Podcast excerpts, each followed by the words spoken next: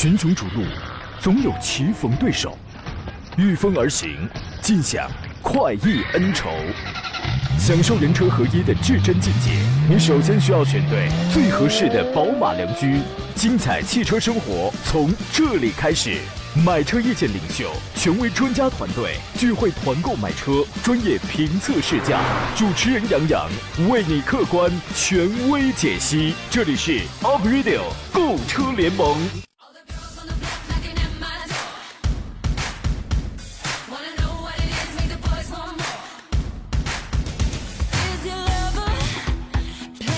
来了，诸位，节目开始直播了，欢迎在礼拜四的上午时间收听山东交广开拔启航的 Aprilio 购车联盟，我是杨洋，在济南问候全省的汽车朋友。今天呢，二零一八年高考正式拉开大幕了。新华社呢有一篇文章，早晨我看到的时候呢，摘取了其中几句，我觉得写的特别好，分享给所有人。我觉得不光是考生，因为这个话呢适合所有的人，它能够引发我们很多人的这个思考，说。对你而言，高考是真正的成人礼，将不服输的青春装进年轻的胸膛。高考是一些机会的入场券，它令高配的人生成为可能。高考更是一种朴素的信仰，它使人们相信寒门也可以出贵子，努力就有希望耕耘成就梦想。这样一场考试的重要性不言而喻，但它却远不是人生的全部。若干年以后再回首，也许你会感叹奋斗的日子真美。而关于高考本身，或许只是一段曾经越过山丘，才是真正的人生。人生是一场更漫长的考试，把高考看作终点，你的人生将过早失去方向；将它视为中转，生命会在努力中愈发铿锵。这段话分享给我们所有的考生、所有的考生家长，以及我们所有已经成年、已经工作的所有朋友。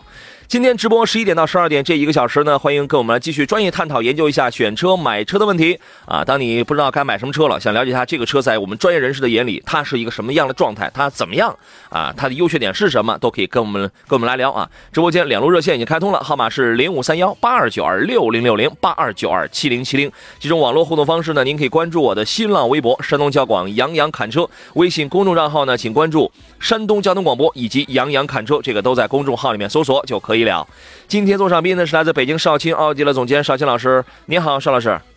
杨洋好，听众朋友大家好。哎，我突然想起一个词儿啊，一句话叫做“每逢大事有静气”。嗯，是这话是吧？每逢大事有定力啊，每逢大事有静气。您现在还能回想起当年每逢大考来临的时候，那个时候你啊是兴奋还是紧张啊？紧张啊！紧张啊！学习不好嘛？那能不紧张你对你小时候学习不行嘛？你紧张？我你看我小时候那个，我记得我每回考试我都挺兴奋的啊，反正就是特膨胀那一种，该提前交卷还提前交卷啊。啊，你说多膨胀？你看，哈，这个太膨胀。因为高考之前呢，孩子们会做很多次的模拟考试，现在应该也是这样，是吧？对。啊，所以这个考的这个可能心态都已经很平和了，我认为应该是这样了。可能咱们这成年人比他们紧张的多了多，可能人家本身没那么紧张。您说呢？呃，其实我我过去我在考试之前呢，这个该咋玩还是咋玩。嗯，因为我知道我即使再努力，呃，也也一般般。啊，是吗？那你还能发财啊？那这这个 太招人恨了，这太气人了，就是我高考的时候呀。真的啊，稀里糊涂的，就跟平时一样考，一样的飞速答完题，唯一不一样的就是这次乖了啊，没提前交卷。但你有什么用啊？我飞速的答完了题，在那检查完一遍，在那坐着玩 哎呀，还真不如人家慢慢在那做的，你知道吗？一样，跟真的跟平时一样。出了考场后悔，有地方做错了，你知道吗？哎呀，年轻，那个那个都是代价。这几天呢，我一直在说，祝愿各位考生放平心态，放松身心，精神饱满的笑对人生的这样一次小考验。啊，考出对自己而言理想的、学有所成的这个成绩，跟你平时的付出对等的成绩。我讲嘛，你如果能有一点小小的超常发挥，那是一件特别完美、特别幸运的事儿了。但是你不要想着，哇塞，你要登月呀。对吧？那那这个不太可能，放平心态很重要。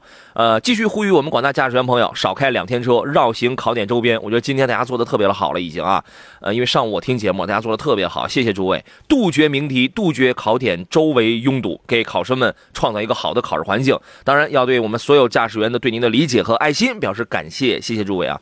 每年啊，每年高考的时候，总有孩子们总会忘了证件啊，忘了包，这个事儿特简单。特别简单，对吧，邵老师？是，怎么会忘呢？上考场你能忘了带枪啊？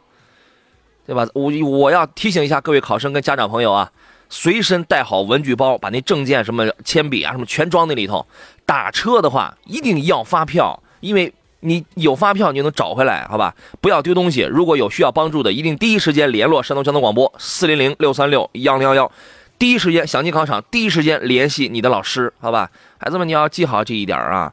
呃，今年的这个高考呢，今天一早，山东交通广播我们派出了多路记者赶往山东几大城市的主要考点。早晨到现在呢，您可能也听我们节目了啊，也可能通过这个我们微信公众号里面那个视频直播看到他们我我们的同事带来的这个现场报道了。今年呢，我们的爱心送考、助考、护考行动再升级，联合省公安厅交管局定制了这个爱心送考的畅行车贴，给送考车辆提供便捷服务，还设置了爱心加油站，给孩子们跟家长来提供免费的饮用水跟扇子这样的清凉用品，同。同时，在像是济南、青岛、烟台、东营、济宁、莱芜这六大城市主要考点，我们还设置了爱心加油站、遮阳棚。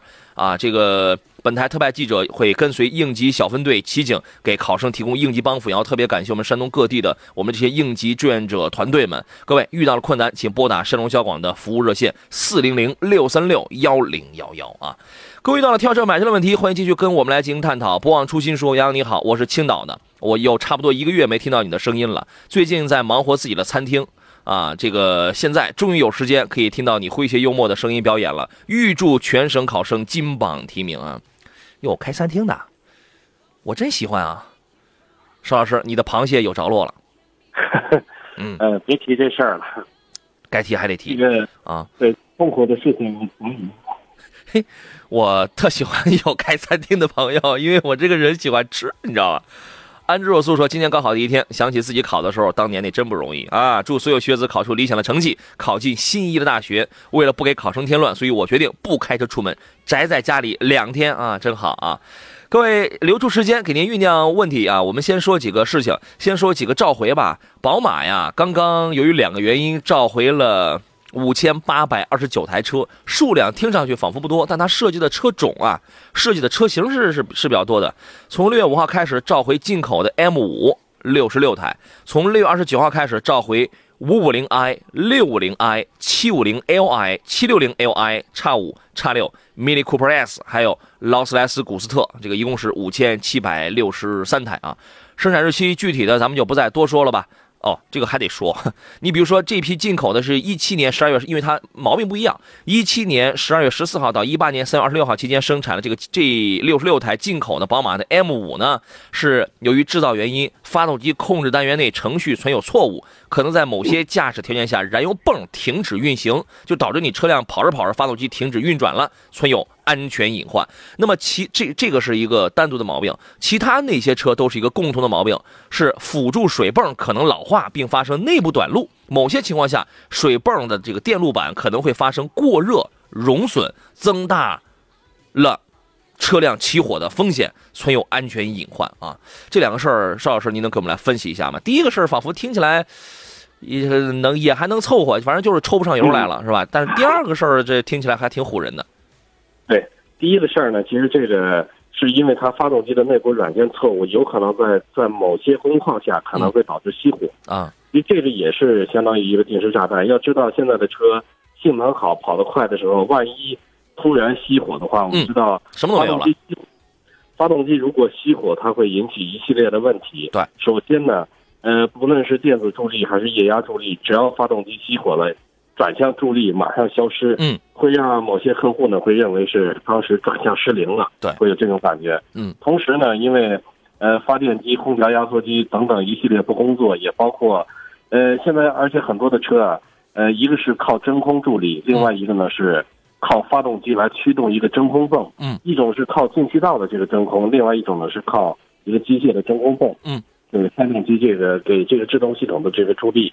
一旦发生熄火以后，刹车，呃，失去助力，它会变得非常的硬，这个刹车踏板，也就是说，简单的说呢，就是没有转会，这个转向特别沉，刹车特别沉。对，所以呢，这个是有绝对的安全隐患。是，是啊，你想那个，哎，那个你你想，尤其是开 M 五这样的车的车主，这得跑多快呀，是吧？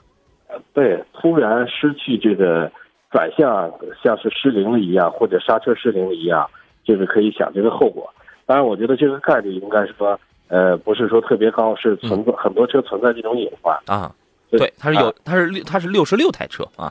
然后呃，第二个呢是辅助水泵的这个问题，可能会导致短路。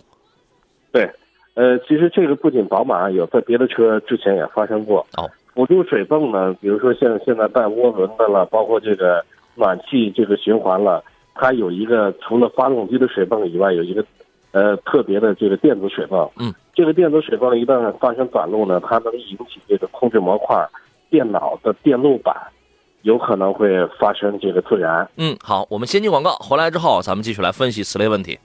好了，各位，我们继续回到节目当中。刚才我们说到了这个 BMW 有一批车的会出现这个辅助水泵老化，而而且发生内部短路，甚至会出现这个过热熔损，增大车辆起火的风险啊。这个问题是怎么引发了呢？邵老师？呃，是因为这个水泵它发生短路了以后，要知道正负极短路，如果保险不憋的话，它它的主电脑。或者是线路呢，就有过热的风险。嗯，说白了就会引起自燃，是吧？呃，这是这个有关 BMW 召回的情况，各位可以这个去查询一下。瘦胖子说：“两位大师，怎么老是合资车跟进口车召回啊？自主品牌很少听到，是做工的问题吗？其实自主品牌召回也是不少的，对吧？呃，要不我给您说一个，这个一汽刚刚召回了奔腾 X 四零。”啊，这个这个这个召回五月底已经开始进行了。召回的是一七年十月二十七号到一八年四月二十六号期间生产的奔腾 X 四零，一共是八千六百二十辆。它是整车控制器程序存在一个瑕疵，就是你使用手机远程功能，因为奔腾 X 四零的一个卖点是手机远程功能嘛，对吧？就是你在用这个功能的时候。可能会出现车辆行驶当中异常熄火，哎，这个我我这个我挺难理解，就是说，因为远程这个功能，可能它有的时候它是一个秀，你知道吗？它是一个秀啊。你比如说，我还没从楼上下来呢，我那个远程我这个把这个空调打开了，座椅加热了啊，这个或者是我先起这个起火了，我现在这个点火了，对吧？它可能是一个秀，它怎么会出现？就是说你用完了这个功能之后，然后你上车开，会有可能会出现车辆跑着跑着异常熄火吗？它是这个意思吗？因为你开着车的情况下，你很难你再去玩这个东西了啊。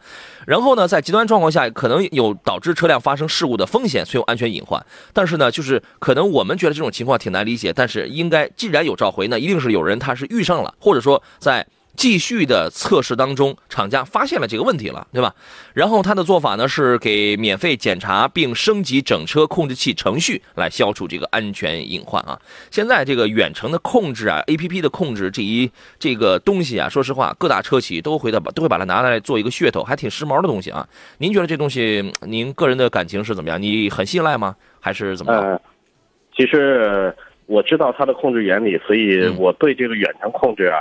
呃，我觉得控制一些舒适功能还行，但是不要控制，不要干预这个，比如说这个驾驶系统，嗯，像发动机的，像变速箱的，像这个呃转向助力的，像这些系统呢，最好不要干预，嗯，因为，呃，只要远程能控制的东西发生故障了，这个控制的这个相关的系统肯定会发生故障，对，它必然如果是远程能控制和安全相关的系统，那必然的它出故障了。它会导致安全相关的系统是发生问题。对，这个就跟咱们玩玩那个手机升级是一样的，因为你每回升级呢，它可能总体的这个主方向大面上它是好的，对吧？但是你很难说它不会有，它不会存在一些 bug。对不同的人而言，它可能存在一些不同的一些小 bug，对吧？但是总体的方向上，从发展的方向上去讲，汽车的这个智能化一定它是一个很大的方向。我们可能接下来几年你会发现，所有的车都可以用这个手机，都可以用 APP 来进行控制。啊，所有的所有所有的车都可以用云端的账号来来来这个进行控制，这是一个大的方向，就是人工智能啊。独立寒秋，我们来看大家挑车买车的这些问题啊。各位遇到了挑车买车的一些问题拿捏不定主意的时候，欢迎跟我们来聊。直播间两路热线是零五三幺八二九二六零六零八二九二七零七零。呃，另外呢，还可以给我发微信，关注微信公众账号山东交通广播，或者是杨洋侃车，你的留言我全部都能照单全收。接下来咱们就要一一来看了。独立寒秋说：“杨你好，邵老师好，想问杨洋，大指挥官你试驾了没有？没有。”啊，说一说你你对他的这个感觉吧。问多花三万不买汉兰达，买大指挥官值还是不值啊？三十三十多岁，两个孩子，那就想要一个四驱的家用兼顾商用，一年两次自驾游啊。谢谢。呃，新款的这个 Commander 我我没有开过啊。然后呢，之前我们对它是进行了一些技术上的有一些这个评判啊。新它新出了它新出了那个两点零 T 的这个发动机啊。之前我们说，包括牧马人也在用这个。然后呢，它并不是克莱斯勒的一个专利。单看这个发动机呢，因为这个是意大利。呃，你会发现阿尔法 Romeo 上之前也用过这个 2.0T 的发动机，所以它属于是一个拿来主义的东西。这个发动机它倒不是个新东西，但是呢，新款的指挥官确实变得和老款的指挥官我觉得没有什么任何关系了，就是名字一样了。它已经成为一个彻彻底底的城市软妹子了，对吧？它已经不再是那款能翻山越岭、跋山涉水的那个 Commander 了，跟那个没有任何关系啊。然后呢，现在你二十多万的，他瞄准的人的这个心态是什么？我二十多万，我买一个大空间的，然后还。带点所谓的吉普情怀的，对吧？他可能要秒杀这部分消费者。你从小你就有点这个这个吉普情怀的啊。对于对于这个车，因为它这个价位，其实他想要一个七座四驱的话，车也是有，其他对手卖的也那也都是很好，对吧？您对于这个车的评价是怎么样？包括他说的这个不买汉兰达，他买值不值？他要买他要买四驱的，那四驱的它属于这个指挥官是高功率的二点零 T 的。嗯，我觉得这个。呃，高功率我觉得选择没错啊，但是这个四驱和两驱，我觉得对这车来说并不重要啊，因为二点零 T 这个发动机的排量，用它来越野的话，这个发动机的性能肯定是远远不够用。这车越不了野，只能是在城市用。对，只不过高功率呢，对于这个庞大的车身来说，这个功率高一些，嗯，呃，开着能更灵活一些。这个。呃，我觉得四驱不四驱无所谓，但是这个呃动力上，尤其是这种现在很多的趋势化，就是呃好多的中大 SUV 都在采用这个 2.0T 的排量，嗯，但是实际这个我去试驾呢，包括沃尔沃的，包括 Q7 的，包括 很多其他品牌，嗯，中大 SUV 用2 2.0T，从账面的数据来看，从这个急加速来看，这个动力感觉还凑合，但实际上呃噪音大，包括这个。呃，实际开起来呢，在中低速的时候都感觉是，嗯，这个车身呢有些重，嗯，整体来说这个驾控的体验呢不是说特别的好，呃，我觉得呃，选这个包括低功率的也可以，像这个车，嗯，两两点零 T 的这个两驱是吧？我觉得是很多人他会，因为我刚才我第一句话我说这个大现在的大指挥官他越不了野，这个什么什么叫越野呀？你可以说大指挥官现在的通过性有。他能通过，嗯，SUV，它它是一台 SUV，那个不叫越野，那个那个叫通过。我我我那个昨天我那个去货车，那个去玩那个日产的那个途达，那个叫越野，那个叫越野车。马上大家就就能看到这个评测的视频啊，还有那个文章，啊，那个叫越野。大呃大指挥官他越不了野啊。然后呢，所以我觉得重点我们还是放回到铺装道路上去啊。你包括汉兰达，它也越不了野，对吧？那么。我们那就结合他这个思路讲，新款的大指挥官出来之后，它的起步价，呃，因为它的起步价差不多二十九万多，好家伙，你顶配汉兰达那不过才三十刚冒头，对吧？已经是比较接近了，已经比较接近。所以说呢，他刚才说差价三万，差价三万这个情况下，那么它比汉兰达的优势是是在于哪儿呢？可能发动机的账面数据要漂亮。然后那个型那个款，大家会觉得要漂亮。然后呢，你包括这个变速箱，汉兰达的六档变速箱，这个确实也不是什么多么的先进，平顺性有，但是也不是多么先进啊。克莱斯勒给你配一个这个，那那个广菲克给你配一个九 AT，反正也挺唬人，对吧？然后配置做的也这个不错。问题就是值还是不值？你应该看的是这个车的前端，还是看你是买了使用以后的这个后续？施老师，您会怎么考虑这个问题？呃。我觉得用起来作为它把它作为这个家用城市用的话没有问题，嗯，就说这个性能肯定跟别的车一样，都差不多，跟别的 SUV 是一样的，嗯，只不过呢，可能在空间方面，我觉得占点优势，嗯，嗯，你觉得值吗？反正看从前端来看的话，就这个样式啊、配置啊，这个有有点优势是吧？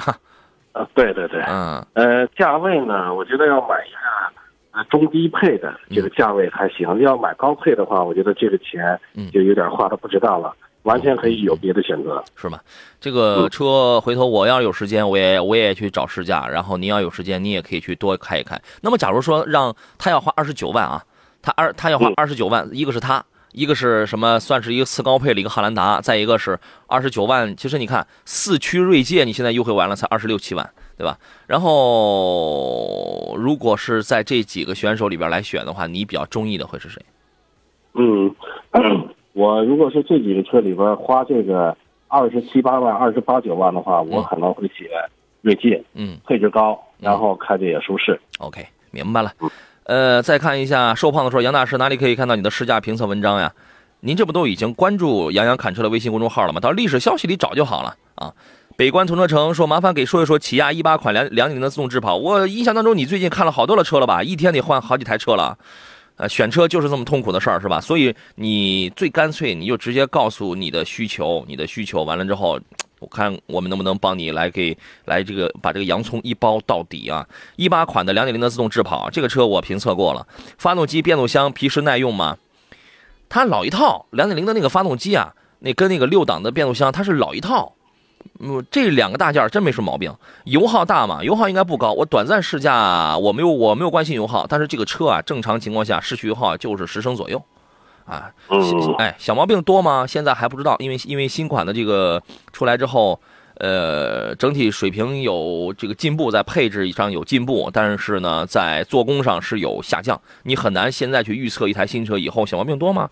每年一万公里，打算长期开。他前两天啊，他看的是一个逍客。啊，然后他最后一个问题，咱们留到半年以后来解答，那就是新款的这个二点零自动的智跑十三万九的这个，跟逍客相比，你们更推荐哪一个呢？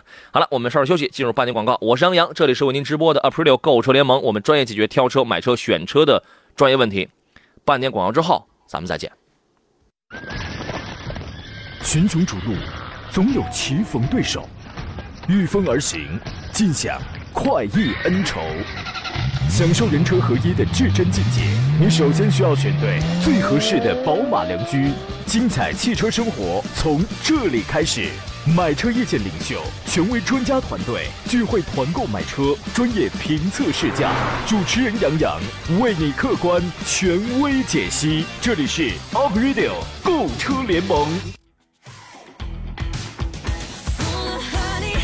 来喽，诸位，欢迎继续回到山东效果为您直播的 Aprilio 购车联盟的节目当中，我是杨洋啊。这档节目呢，每周一至周五的十一点到十二点，在中午的这个时间准时为您直播。孩子们，听说今天上午的第一科语文已经考完了是吧？心情怎么样？是不是身心愉悦呀？这个小时候我最喜欢学的就是那个文言文啊，就是那个古文。这个得益于小时候偷我姥爷的那个七八岁、八九岁的时候，当然，当然现在姥爷的这个已经不在了。那个时候他收藏很多的书啊，都是那种半文言的，什么《西游记》《杨家将》《胡家将》啊，就是类似于那一类的。小时候看不懂啊，看不懂也爱看啊，就是偷着从小七八岁、八九岁的时候一本本的看，真的是啊。后来把老爷子这个气得不轻啊，人是人家珍藏的书，你知道吗？这个好好考语文，这个考完了之后呀，这个咱们现在就放松心态，中午该好好吃一顿，好好吃；该休息，咱们就好好休息啊。这个迎接今天下午考什么呀？祝你们有一个特别好的收成啊！放松心态。好好考，今天上午我觉得家长朋友可能等在考场外边也特辛苦，注意防暑降温，注意要多喝水。如果您所在地有我们山东交广的有我们的这个爱心加油站的话，那太好了，因为这一次我们出动了很多的能量，很多的资源，联合了很多的部门啊，我们比往年的这个爱心助考、送考、护考更升级啊。我们在很多地方确实是有这个爱心加油站的，那么您可以发送“车贴”两个字啊，这个关键字到山东交通广播的这个微信公众号上来了解一下，看这次今年的这个。呃，行动这个活动，我们又设置了哪些个考点，哪些个服务啊？那么要再次提醒各位考生跟家长，一定要随身带好所有证件、所有的文具包，你咱们全装一块啊。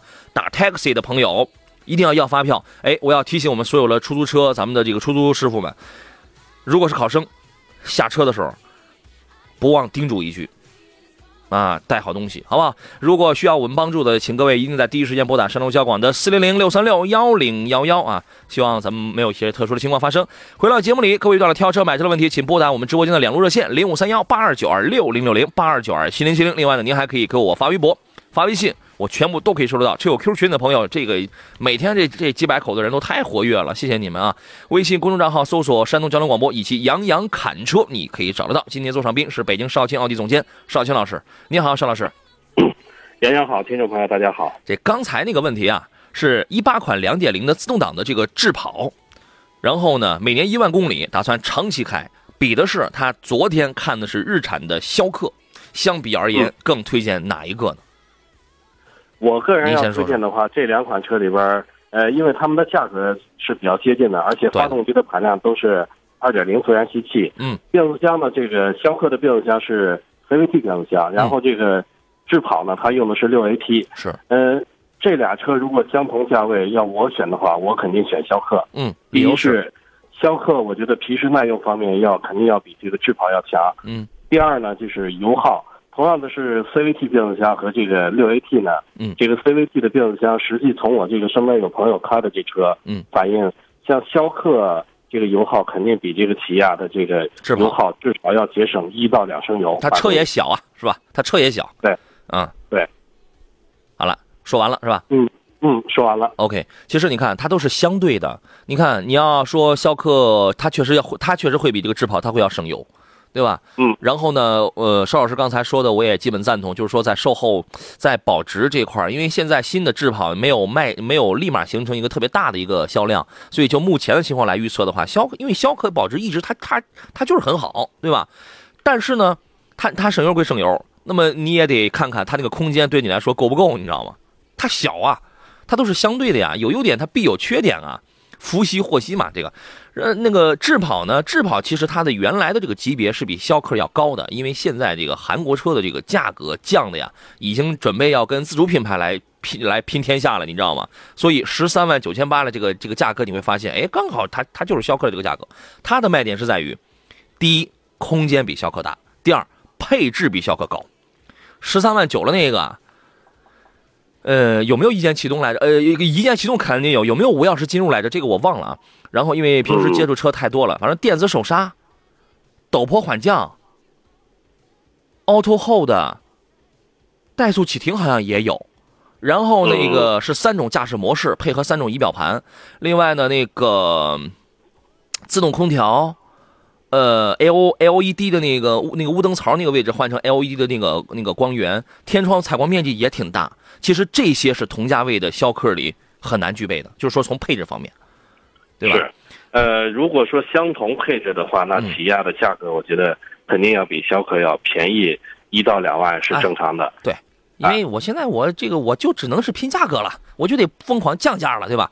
然后呢，智跑的最大的缺点，我觉得就是，呃，车身的这个内内内内饰的这个用料啊，这个确实显得比较廉价，塑料件什么太多了，对吧？反正逍客可能会比它会稍微好一点。我觉得你这个你就，刚才我我们说的已经很到位了，已经特别的细了，我们不做决定。之所以不做决定，是因为我不知道你是要空间，你是要配置，要大空间，要高配置，还是要什么？你刚才邵老师说了那个，决定您自己做啊。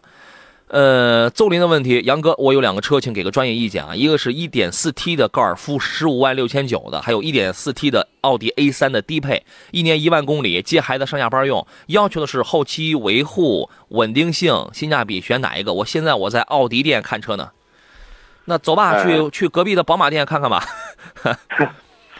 呃，我觉得，反正我觉得这俩车的虽然说价位差的不太多，嗯，但是这个底我觉得这俩。车很多在底子方面是非常接近的。啊，但是品牌优势就是说这个档次，嗯，可能还是稍有区别。嗯，我觉得既然接送孩子，呃，如果要我的话，可能在价位差不多的情况下，我会选嗯。这个奥迪。嗯，现在的小孩儿啊，因为你自己会修奥迪，是吧？因为你自己就会修奥迪，万一我买了，啊。那我不会修呢？当然我，呃我并不说 A 三老出毛病啊。现在的孩子可能五岁啊，他就多多少少都会有一些虚荣心。啊，就是虽然是花的钱差不多，但是这个确实可能四个圈比这个大众呢嗯要强一些，而且这确实这个这俩的钱价格也差不多。嗯后期的维护保养呢，我觉得奥迪肯定是要略高，嗯，略高比高尔夫，呃，但是档次呢也略高。对可能我选的话，我会选择这个档次高一些的，嗯，这个呃，在这个虚荣心方面能够更满足一些的。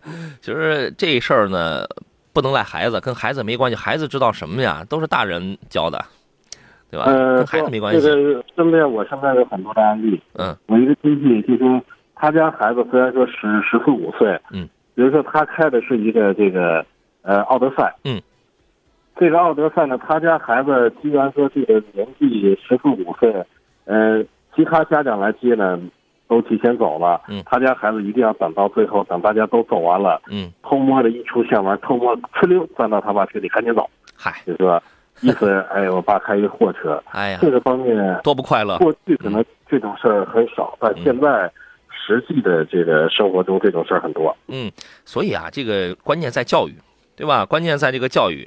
呃，这个家长、老老师啊，你得你培育这么个环境啊，你包括咱们的这个社会氛围、咱们的社会环境，对吧？咱们这个这个这有些时候是不能赖孩子的啊。但是咱们抛开这个东西不讲，奥迪 A 三呢，确实在品牌这个号召力上要好一些。那么你如果愿意多付一些成本，包括售后了这个成本，稳定性，你讲性价比的话，其实我真的我不觉得你花十五万六千九去买台高尔夫的那个这个性价比高。我我丝毫我没有觉得你去花一样的钱去买一个配置高一些的高尔夫性价比会高，对吧？我因为我呢，我也会愿意你，我我会建议你去买 A 三，A 三的这个低配的配置确实要一般一些啊，呃，空间也比较一般，底子其实跟高尔夫这都是一样的，但是请注意，雷克萨斯跟凯美瑞的底子那也是一样的，那那为什么有人愿意愿意添钱买呢？在于一些品控、一些细节、一些做工方面，它其实它它就是不一样。对吧？你包括这个整个的驾驶感受，它也会有也有很大的这种差别，这是在后天的这个调教上啊。我建议你，呃，只要是后期成本能接受的话，可以考虑这个啊。D 说，两位老师，我想问一下，沃尔沃2018款的 T5 四驱什么智逸版啊，和奔驰2018款 GLC 的200啊，两款车哪一个更值得购买？我选 GLC。我也选 GLC。哎，请说说你不选沃尔沃的理由。呃，我觉得沃尔沃在保没有竞争力方面 啊，没有没有奔驰 C 好。我觉得在档次方面也没有奔驰 C 高。既然说花这个，因为奔驰 C 虽然是这个车很小，但是它的价位呢，其实已经这个嗯，跟甚至好多的 C 级车，就是像奥迪 A 六了、宝马五系了，都已经很接近了。嗯，因为都最便宜的都在三十万左右嘛。嗯嗯。所以既然说花到这个钱了，我觉得档次还是很重要。对。我觉得这个 GLC 呢，现在就是在这个价格方面有一点虚，是吧？这个价格比较的虚啊。但是从它的这个保值率，从从从很多的这个，你比如说它均衡的这个性能、豪华的配置，从这些角度出发的话，确实要比沃尔沃这个要占很大的这个优势。你像。沃尔沃呢？你开它的车，你会发现，哎，这个方向盘上啊有好，它它会告，它会告诉你，看我们这个很多的按键全都集成在这个方向盘了。但你看，但你一看，哇塞，这么多按键，你细细的你一考量，这也没几个功能，你知道吗？全在做一些挺花哨的一些东西。然后，呃，这个现在的沃尔沃呢，我觉得它有一点退步的是，新车的味道特别大。我记得原先早些年买一个沃尔沃 S 八零那样的车的时候，新车的时候没大有多少味儿，你你知道吗？啊，嗯，我们先进广告，回来之后咱们聊一聊。我觉得这个反映在用料啊。好了，各位，我们继续回到节目当中，这是今天的最后一段的节目，我们继续来看大家这个挑车、买车的这些个问题啊。呃，呃，邵老师，咱们说上回刚才说到这个沃尔沃的这个叉 C 啊，呃，因为我前两天我有朋友他刚提了一台那个叉 C，然后呢，刚提了车之后，我就我确实他给我那个感觉，我觉得那个味道太大了，和我原来呃，你比如说前几年我们对 S 八零啊、S 六零那种感受就是截然不一样。啊，新车的味道很大，我觉得这个属于是在用料上的一种退步，一种缩一种缩水啊。你确实你会发现沃尔沃现在的车优惠幅度挺大，完了之后这个价格起步价也不再直接跟 ABB 这样的豪华品牌去进行竞争，它宁肯自己稍微要降一格，对吧？但是呢，成本上这个缩减你是很容易就能感受得到的啊。对于这样的情况，您怎么看呢？是，其实这个我觉得像这个异味吧，呃，现在。不仅是沃尔沃，包括这个宝马的 mini，这个意外也特别大。新车像我们家买了一个，这个一年多了，将近两年，这个味儿才彻底的消失。那你那批车应该当应该是当年从那个阿姆斯特丹那个港口那个过来的，有可能。对，从那个港口过来的很多很多批次的这个 mini，那个味道特别的大，很长时间。对，是我坐到车里，就是一般都得开着窗户开。嗯。对对，所以说呢，你要反正注意一下这些细节吧。另外，从这个确实像我们刚才说的，从豪华度啊，从很多的这个呃这个这个市场表现吧，对吧？那么 GLC 要占很大的优势，这个你可以考虑啊。当然，如果你实在喜欢这个 T 五的话，这个也无可厚非啊。你比如人我行那个人人人家这位朋友说了，说高尔夫啊跟三零八 S，我当年我选的就是三零八 S，这全景天窗，我坚定的在大家的质疑当中选了三零八 S，现在开着啥毛啥毛病没有。有的时候确实是这样，就是说，如果你是一个意志够坚定的人啊，你是一个对于你非常清楚自己想要的是什么，确实是有这样的性格的人啊，有什么胆汁质人格，又有什么什么这个人格啊？你如果是一个特别坚定不移的这么一个人的话，那我觉得这样的人也也挺好啊，因为你能杜绝、自觉屏蔽掉身边好多的干扰，我特别我特别羡慕这样的人。啊，我其实我是一个，我我已经我自认为是一个特有主见的人了，但是有的时候还是会被旁边的一些杂音所干扰，啊，嗯，我我挺羡慕你的。那个尚老师，你是一个就是极其有主见的人吗？呃，我买车，因为车呃是我最了解的东西，嗯，所以我买车一般别人干预不了，都是我这个。如果是我自己买车的话，我会花很长的时间去嗯精挑细选。嗯，就生活当中的其他的事情上，你也你也是一个就是自己认准了事儿，哎，谁的话我都不听呃，别的事儿不是，啊。别的事儿那恭喜你啊都会受这个身边的朋友或家人干预。这说明咱们都是挺厚道的人，挺礼貌的人，挺善良的人，是吧？啊。邹林说：“杨哥，多谢啊！我也是侧重于奥迪 A 三听杨洋，心飞扬啊！那我就是雷碧王，是吧？啊，那个再看一下其他朋友的问题。呃，足说问一下两位一点六的手动卡罗拉和一点六的新轩逸该怎么来选？这两个车其实整体的水平非常接近，尤尤其你看的都是手动挡，嗯，非常接近。呃，可能我我个人就是可能更倾向于这个卡罗拉，嗯，您的理由是。啊？尤其是我更我最喜欢这个车的双擎，它这个没有没有没有。市区里。哎呦啊，您别给人升级，人家看的是手动挡的，你怎么我最喜欢卡罗拉，尤其喜欢它的双擎，人家为你这一句话，人家得添四万，你知道吗？呃，呃，主要是这个这个车从过去它的口碑太好了，所以我一直对这个车呢情有独钟。嗯就说它的过去的口碑，我觉得它现在做的也不会太差。嗯，是吧？嗯，这两个车因为它看是手动挡，非常的接近，两个人配置上也不见得谁比谁更好。空间呢，空间尺寸比较接近吧，然后轩逸的空间能略显大一点儿，能略显大一点儿，尤其是后排的头部空间上要好一点儿。然后呢，从实用性这个角度出发的话，呃，轩逸要略好点儿吧，因为它的后备箱的这个容积，卡罗拉的后备箱不算大。对吧？四百能有四百二左右吧，四百二十升左右啊。但是那个轩逸比它要大不少，至少大一百升，啊，我觉得这个反正多少能放点东西吧，对吧？深这个深点那能放点东西。然后整体配置相这个相差不大。然后卡罗拉那个手动低配那个轮毂小，十五的这个还是十六的，反正小。那个谁那个轩逸的那个应该是十六或者是十七的，反正看上去能好一点。配置上两者也没什么太大的这个差别，可能卡罗拉的低配会比轩逸的低配会多个雾灯吧，啊，其他哎这这都不算多。对，反正两个车配置都不算多么高。你要说谁更耐用啊，也没什么太大的差别，对吧？也都也都非常接近。你喜欢谁，你挑谁吧。呃，这事儿，哎，谭维问的问题，杨老师你好，麻烦给点评一下奔驰 V 级、塞纳一八款、大捷龙、贵士啊，空间及动力操控跟舒适性上，请做一下评价，加商两用。要求的是空间、动力操控跟舒适性。哎，那这个塞纳在这里边，你能买一个3.5的一个四驱啊？虽然它已经停产了，但是平行进口渠道你还是能买到。这个算不算是动力操控方面的一个 一个一个一个卖点啊？呃，他看了有四款车，呃，邵老师您会怎么来分析呢？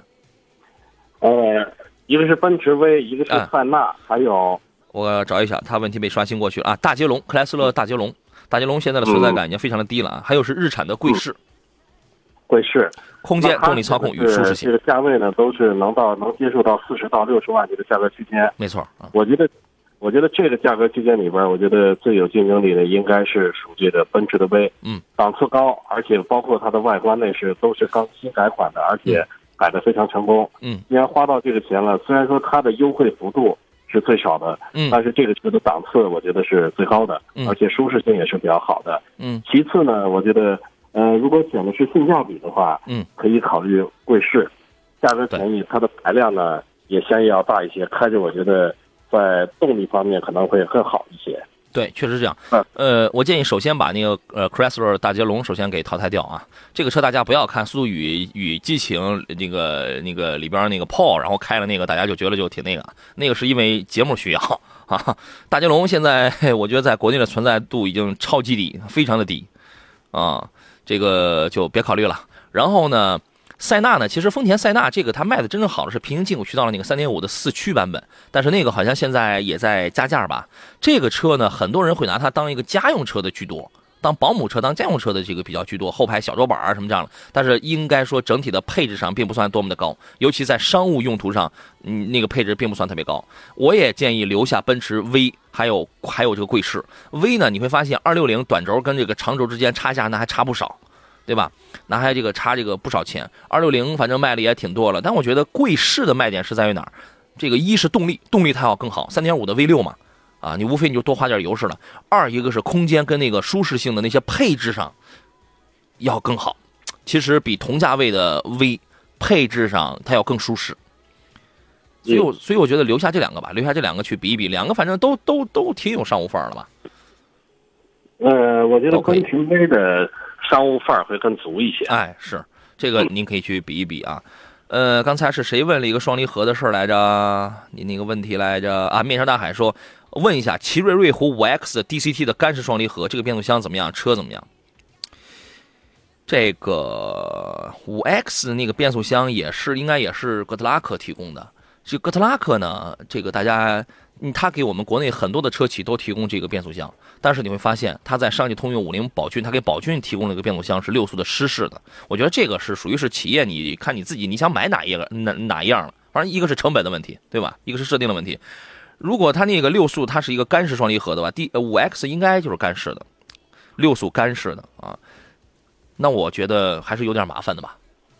啊，干式双离合的使用寿命，它比这个湿式的使用寿命，就是正常不出故障的情况下，嗯，它的使用寿命也要比这个湿式的要短，就因为它的摩擦验感也要差一些线这一块儿没有润滑油润滑，嗯所以这个在使用寿命上会差一些。当然，这个嗯在成本上，干式双离合的成本会很低。对，嗯所以说当时企业采购可能也是这这个是不是冲着这个去的啊？